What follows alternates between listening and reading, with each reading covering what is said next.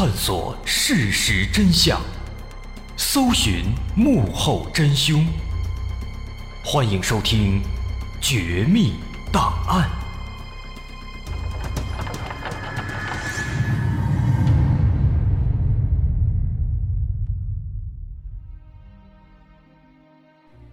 还原事实，探索真相。欢迎来到今天的《绝密档案》，我是大碗。一九九六年八月十四号，位于乌拉尔山脉东南部的克什特姆市郊区的卡利诺沃村，一个七十四岁的老太太逢人就说，自己在昨天晚上捡到了一个孩子。不过，村民们对她的说法呢都不以为意，因为这个老太太平时她精神上一直有点问题，在他们村子外面有一片墓地，这个老太太经常会去墓地里面闲逛。然后把一些墓碑前的鲜花还有贡品都收集起来拿走。所以当时没有人关心他到底说了什么。直到几天之后，老太太的儿媳妇叫塔玛拉来看望他。塔玛拉刚刚到家，正在院子里面收拾东西呢，就听老太太说了一句：“说该喂孩子了。”说完之后啊，老太太就转身进屋了。当时塔玛拉听了之后还纳闷老太太都七十四了，哪来的孩子呀？心想这肯定又犯病了，也没多想，就继续在那儿收拾。等到他收拾完了，一进屋，直接吓了一跳。他看见老太太正拿着奶瓶坐在床上，在床上有一块围巾，围巾上躺着一个像小猴子一样的动物，而且这个动物啊还在那儿吱吱的叫。后来，塔马拉在接受采访时是这样形容的：他的小嘴努成桶状，鲜红的舌头轻微颤动，还有两颗小牙清晰可见。我仔细看了看他，感觉并不像是一个孩子。褐色的脑袋，灰色的身体，皮肤没有纹理，他没有长耳朵，只有两个小洞，皮肤光滑，没有肚脐，手指细长，手指和脚趾上都有指甲。当时塔马拉在看到这个东西之后很震惊，就问老太太说：“这个东西是哪儿来的？”老太太回答说：“是从树林里面捡来的。”塔马拉在那儿看了半天，也没看明白这个东西到底是一个什么生物。你说它是个人吧，可是仔细看呢，还真不像。如果说它是一个猴子，它这脑袋看起来呢，好像也不太像。它这脑袋比较尖，比较大。后来呢，塔玛拉就把这件事告诉了自己的母亲，也就是这个老太太的亲家母。亲家母后来也专门来看了看，但是也不知道这是一个什么生物。不过这个老太太自己啊，她不在乎，她依然对这个小玩意儿悉心照顾。后来这个小怪物又活了大概有三周，直到有一天，老太太精神病又犯了，被送到医院里面住院治疗。他的儿媳妇还有亲家母正好又不在，那这个小生物就被丢在家里没人管了，所以最后呢被活活的饿死了。再后来，当地警局有一个警员叫做叶夫根尼·莫基乔夫，当时他正在查一起电线盗窃案件，查着查着他就查到了一名嫌犯，这个人叫弗拉基米尔·努尔基诺夫，这个人被抓住以后呢。为了争取宽大处理，他就向莫基乔夫警官透露说自己啊有一个外星人的尸体。这莫基乔夫他肯定不信啊，于是呢，这个小偷他就真的拿出了一个用围巾包裹起来的包裹，打开之后呢，里面就是那个小怪物的尸体。原来啊，当时在老太太住院以后，这个小偷就去老太太家里面盗窃。而且他之前就听说老太太捡了一个小动物，所以这次呢，他就专门去找了找，结果还真就找着了。不过这个时候呢，那个小怪物已经被饿死了，而且有点腐烂了。于是他就把这个小怪物的尸体带回家，用酒精好好的洗了一下，最后呢放到太阳底下晾干暴晒，最终给晒成了一个小木乃伊。警员在看到这个小木乃伊之后啊。感到非常震惊，立刻向上级汇报。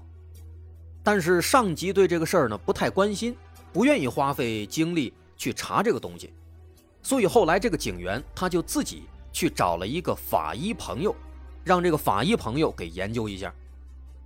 那通过初步观察，这个法医就说说这个生物呢，它有一个非常明显的特点，就是它的脑颅骨只有四块，而我们正常的人类脑颅骨有八块。其实当时这个法医后面他还说了一句话，他说他认为这可能是一个早产的或者流产的婴儿，还没有发育成熟呢。但是当时有很多的这个狂热的 UFO 爱好者，他们呢根本就听不进去这后半句，所以就借机去大肆宣传、鼓吹，说这个东西是一个外星人。另一方面啊，因为官方并没有对这个木乃伊展开正式检查，这也就导致所有的检查都是民间进行的，那么就不权威，不确定性就会变得很大。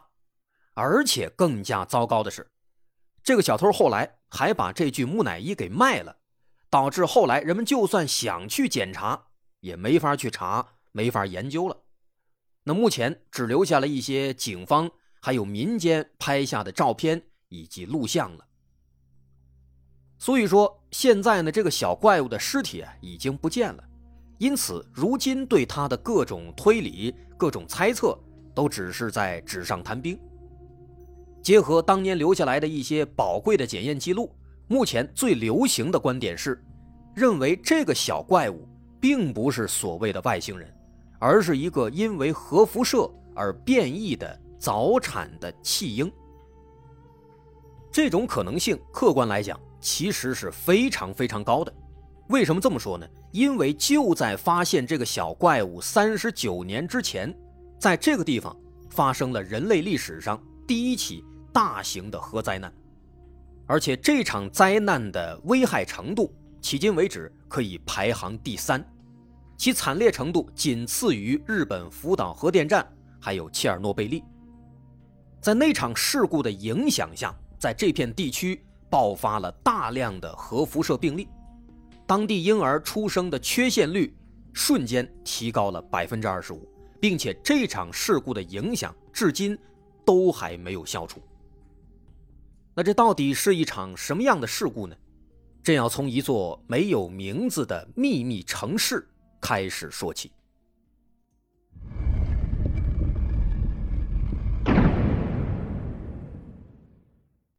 在前苏联大陆上，曾经有很多地图上找不到的城市，这些城市没有名字，只有一串代号代表它确实存在。这些地方被称为保密行政区。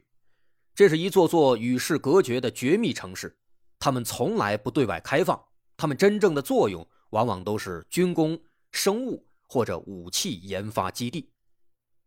由于在核武器方面已经落后于美国，因此苏联在四十年代就制定了详细的核武器发展战略。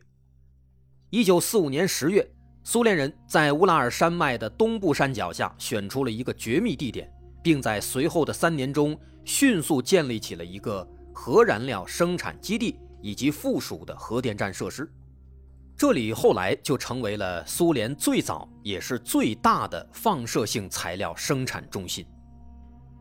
伴随着这座基地建成，大量的工人以及科研人员也被安置在这里，众多配套设施也跟着拔地而起。至此，在短短三四年之后，一座小型城市初具规模。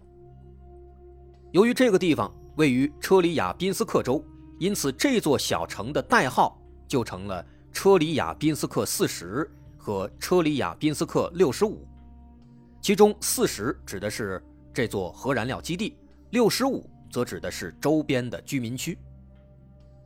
这座小城市直到一九九四年众多机密被披露之后，它才拥有了自己的名字。它后来的名字叫做奥焦尔斯克。当然，这就是后话了。我们今天为了方便讲述，也就用奥加尔斯克来称呼它。作为第一座苏联的核燃料基地，奥加尔斯克为苏联军工产业做出了巨大贡献。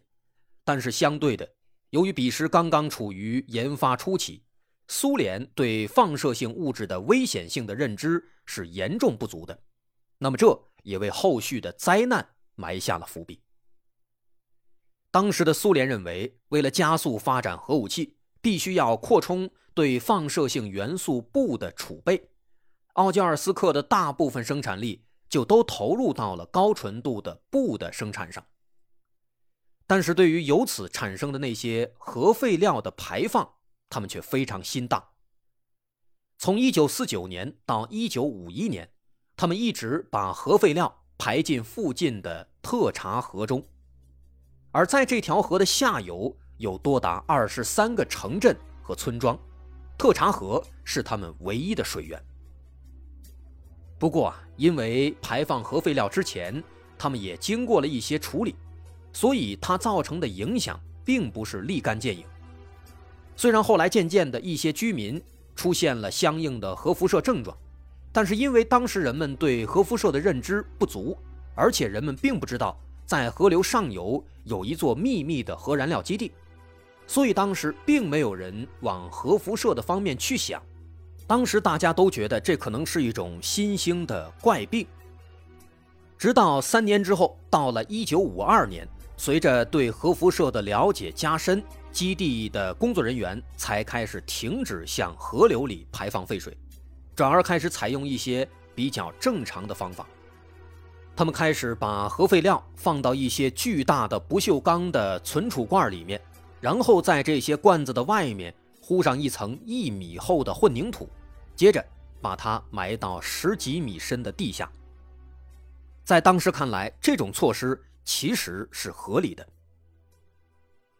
时间继续向后推移，很快来到了一九五七年九月二十九号晚上十一点左右。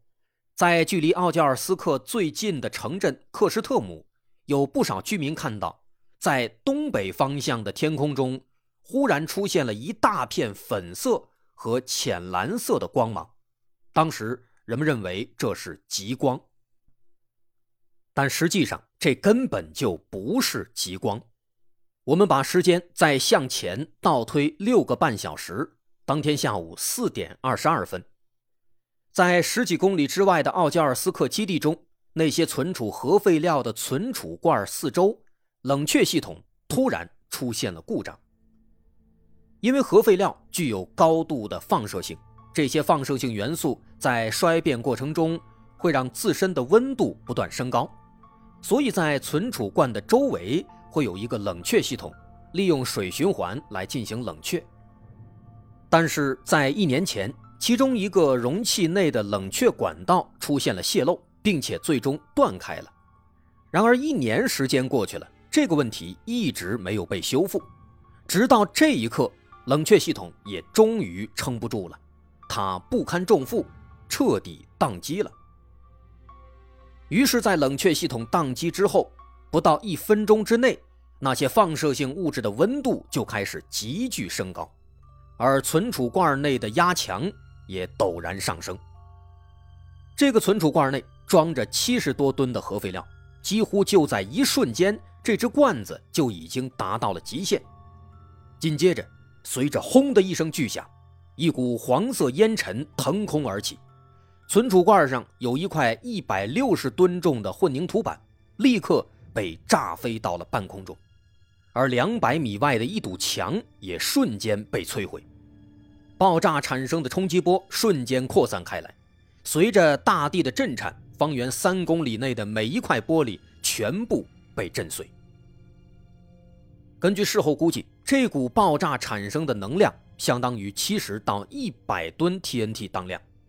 那股腾空而起的黄色烟尘甚至上升到了一公里之外的高空，而这股黄色烟尘也是存储罐内的精华，其中。包含了两千万居里的放射性物质。虽然这其中有百分之九十的放射性物质随即就落回了地面，但剩下的百分之十却乘风而去，飘向了东北方向。在之后的十二个小时时间里，他们一直向东北飘了三百到三百五十公里，形成了一片三百多公里长、十公里宽的放射性污染带。这片污染带横跨了三个州，在其中生活着二十七万人。科什特姆的居民在半夜十一点钟看到的粉色和浅蓝色光芒，其实就是污染带中的放射性物质在电离之后所发出的。所以说，他们看到这片光，也就意味着灾难已经降临。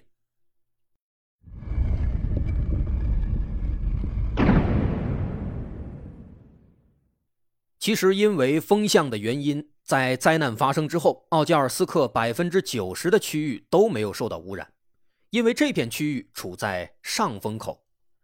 同时，奥加尔斯克官方部门也立刻做出反应，禁止人员流动，对爆炸中心的人员展开抢救。这些措施有效防止了污染在奥加尔斯克的进一步扩散。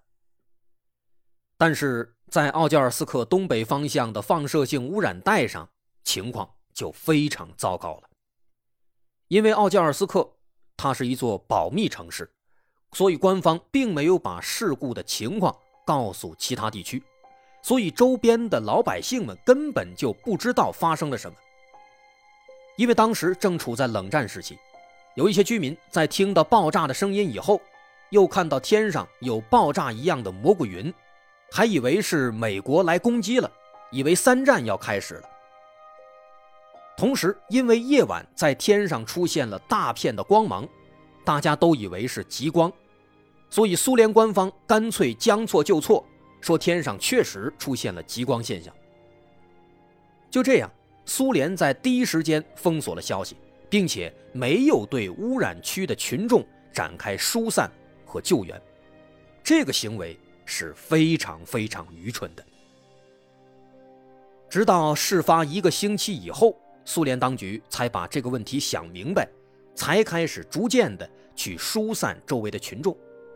但直到这个时候，他们仍然没有告诉大家到底发生了什么。可是，在这个时候才知道亡羊补牢，其实已经太晚了。距离奥加尔斯克最近的三四个村庄，此时已经出现了上千名辐射病例，有的人全身肿胀。甚至整张脸已经肿得变了形，连眼睛都看不到了。还有的人嘴巴上、舌头上、牙龈上出现了大片溃疡，一开始是小溃疡一样的伤口，后来越变越大，甚至口腔黏膜都开始脱落，还伴随着大量出血。辐射病最典型的恶心和呕吐症状已经成了常规反应，甚至有人已经开始吐血、拉血。他一天要排便二三十次，每一次都有大量的血块和粘液。而这些人，他们后续的反应就是他们的肌肉、身体从内部开始溃败。这样的故事我们在之前说过很多，在这儿我们已经不忍再说一次了。然而可悲的是，当人们出现这些症状之后，他们却并不知道自己发生了什么，所有人都涌进医院。但是因为缺乏对辐射病的认知，医生们也完全不知道该怎么去应对。对这些可怜的群众来说，这场污染就像是一场瘟疫，很多人在完全不知情的情况下就这样痛苦的死去了。更加可悲的是，在一开始，苏联当局仅仅疏散了周边的三个城镇，可是遭受到严重核辐射的城镇至少有二十几个。直到后来又过了八个月，苏联当局才开始陆续疏散其他城镇。其中疏散最晚的城镇有五个，他们直到事发六百七十天之后才接到疏散撤离的命令。此时都已经过去一年多，快两年了，这个时候才撤离，黄花菜都凉了。除了疏散的时间很长，另一组令人发指的数据。是疏散群众的数量。之前提到，放射性污染带长达三百多公里，横跨了三个州，其中生活着二十七万人，但实际被疏散撤离的群众数量其实仅仅只有一万多人。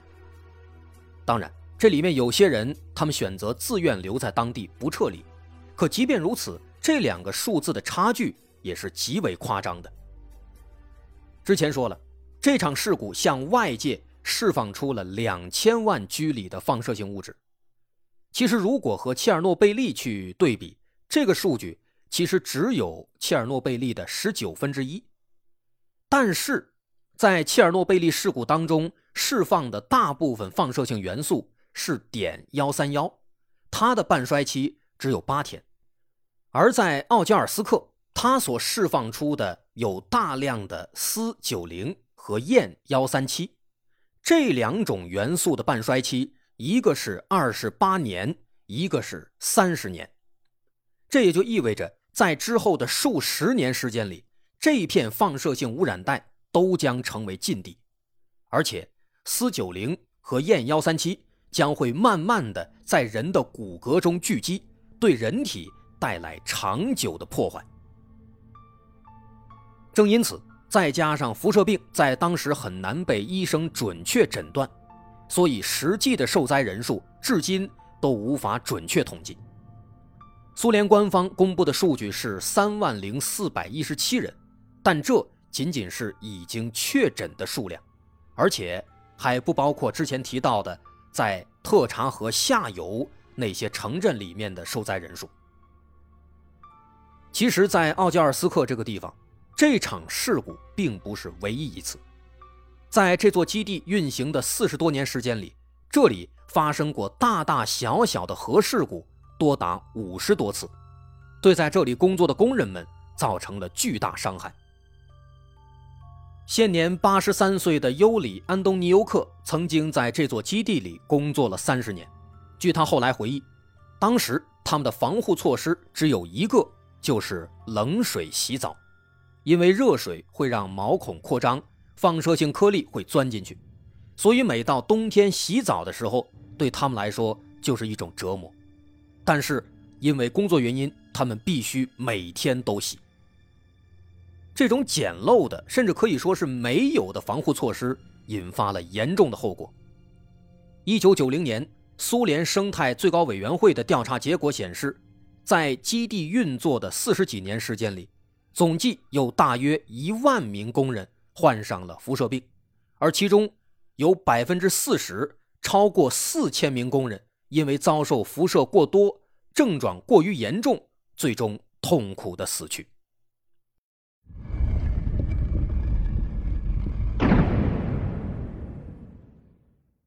还有一个问题，我们必须要说，在当时这场灾难发生之后，当时的苏联其实也和福岛核电站事故之后的日本一样。面临着同一个问题，那就是这些已经泄漏的核废料应该如何处理。而实际上，他们的操作也几乎惊人的一致。日本的选择是把这些核污水排进海洋，而当时的苏联却把这些东西排进了附近的卡拉恰伊湖。他们的想法是，这个卡拉恰伊湖是一个封闭的湖泊，湖水不会流通。也就不会像河流一样对下游居民造成危害。表面上看，好像确实如此，似乎只需要付出这一个湖的代价，那么就能够万事大吉了。把那些泄漏的核废料全都扔进这里之后，保护好这个湖，那一切就都结束了。但是，让他们万万没有想到的是，在事发十年之后，大自然的报复就来了。一九六七年，当地遇到了一场极为严重的旱灾，导致这个湖的湖水大量蒸发，湖水面积大大缩小，逐渐走向了干涸。截至一九九三年，湖水的面积已经从一九五一年的零点五平方公里缩减到了零点一五平方公里，这导致那些排放进湖里的那些核废料全都漏了出来。而随着阳光的炙烤，大量的放射性烟尘再次被扩散到了空气中，覆盖了周边两千三百平方公里的区域。这可以说等于又一次爆发了一场核灾难。为了防止污染继续扩散，苏联当局不得不采用最笨的办法，往湖里蓄水。但是很快，短短四年之后，他们就发现这根本行不通。于是无奈之下，他们只能反过来。打算把湖给填平，这项工作很漫长，他们一直干到了2015年才结束，直到2016年，这个湖才终于被彻底填平。也正是因为这一系列的骚操作，因为那场灾难中所有的核废料都被扔到了这个湖里，就导致这个湖的辐射指数直线上升。根据世界观察研究所和美国自然资源保护委员会的监测数据，目前卡拉恰伊湖已经成为了世界上污染最严重的湖泊之一，在全球十五大污染严重地区中，它排行第八。这里的辐射水平能达到每小时六百伦琴，这是一个什么概念呢？就是说，如果一个人在湖边站上一个小时，那么他在这一个小时之内受到的辐射量就会直接把他杀死，这是相当恐怖的。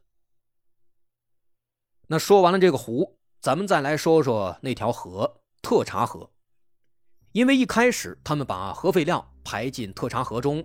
导致河水的辐射量呢也在逐年增高。根据后来的测量，如果一个孩子跳进河里游一次泳，就会受到两百到三百伦琴的辐射。什么意思呢？如果他快速的在里面游三次泳，那么这个孩子就完蛋了。也正因如此，在之后的几十年里，那些沿河两岸出生的孩子，他们的畸形率大幅上升。据九十年代的一项统计，这场灾难的主要污染地区包括特查河流域，癌症发病率提高了百分之二十一，婴儿出生的缺陷率提高了百分之二十五，白血病发病率提高了百分之四十一。有了这些数据，我们再回头看看最开始提到的那个小怪物，是不是就可以理解了？其实，在2002年，俄罗斯科学院遗传研究所的专家们从当年包裹那个小怪物的围巾上提取到了一些它的 DNA。经过化验研究，发现这个小怪物其实就是一个患有多种发育障碍的婴儿。这几乎已经可以确定，这个小怪物其实就是核污染的受害者，他并不是什么外星人，而是一个活生生的人。那么，在故事最后，咱们再来说两个彩蛋吧。因为当时这个事发地点的保密性，所以这件事呢一开始一直被苏联官方封锁。不过，其实，在事发第二年，这场灾难就已经传到了西方世界的耳朵里。但是，作为冷战的死对头，美国却并没有以此为契机去揭发苏联。这是为什么呢？因为当时虽然是美苏冷战时期，但是美国那个时候也在积极的研发核武器，还有核能。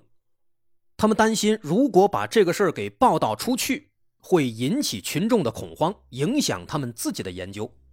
所以，美国当时反而是帮了苏联一把，在暗中对媒体进行操控，不让他们去报道。所以，从这个事儿也能看出来。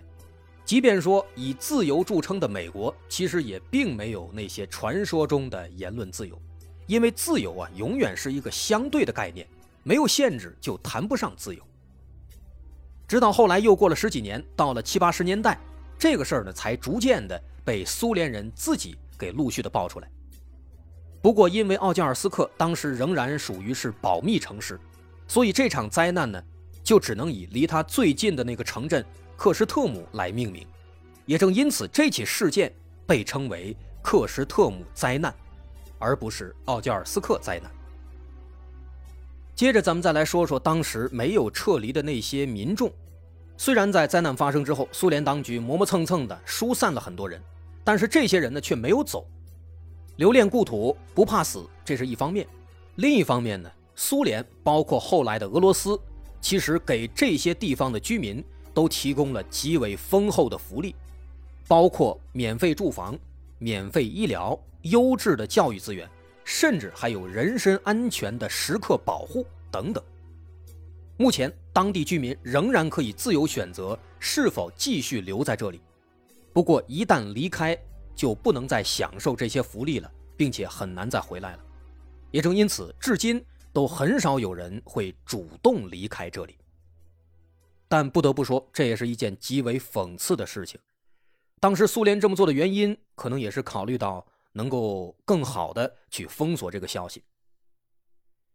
克什特姆核灾难是人类历史上发生的最早的大型核灾难，也是目前为止危害程度排行第三的灾难。